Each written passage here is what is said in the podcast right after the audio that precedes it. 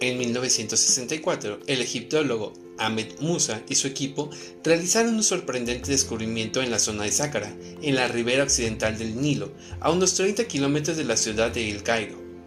Todo parece indicar que se trata de la tumba de una pareja homosexual.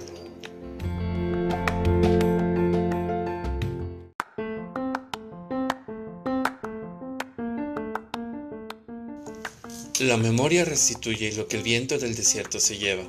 Volvemos a trazar con nuestras manos lo que las tormentas de arena borran. Bienvenidos sean todos a la memoria del arco iris, un espacio para la historia LGBTIQA. Memoria del arco iris. Vive tu memoria y asómbrate.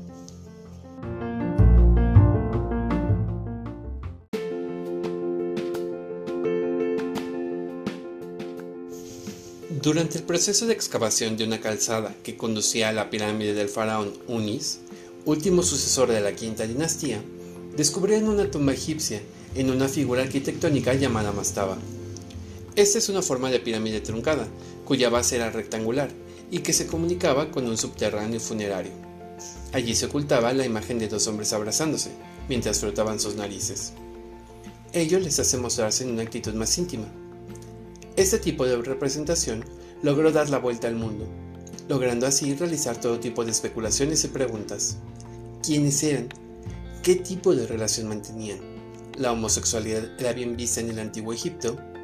¿Existen más tumbas como esta? ¿Qué se pretendía representar con ella?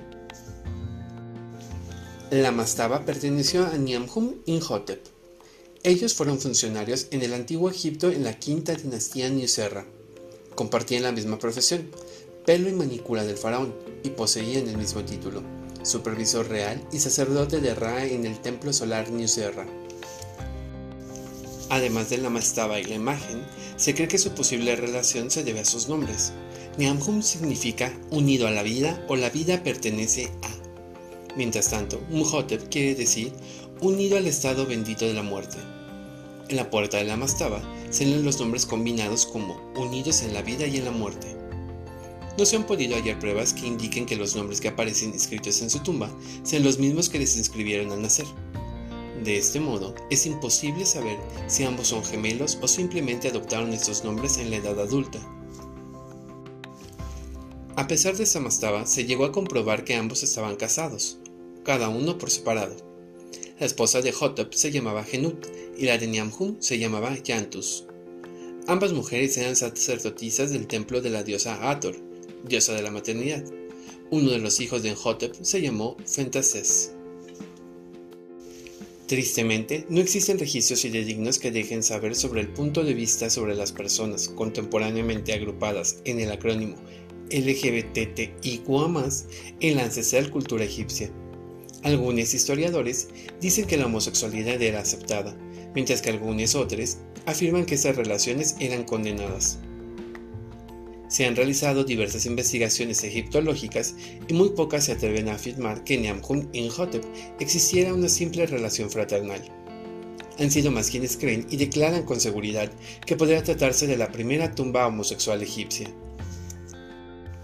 Mientras exista una clara falta de pruebas sobre el tipo de relación que unía a estos dos hombres, se seguirá especulando sobre si su amor era fraternal o mantenía una relación homosexual abierta, a pesar de estar casados y con hijos. Los trabajos de restauración llevados a cabo por un equipo alemán en la década de 1970 permitieron la visita de este sitio a partir del año 1990.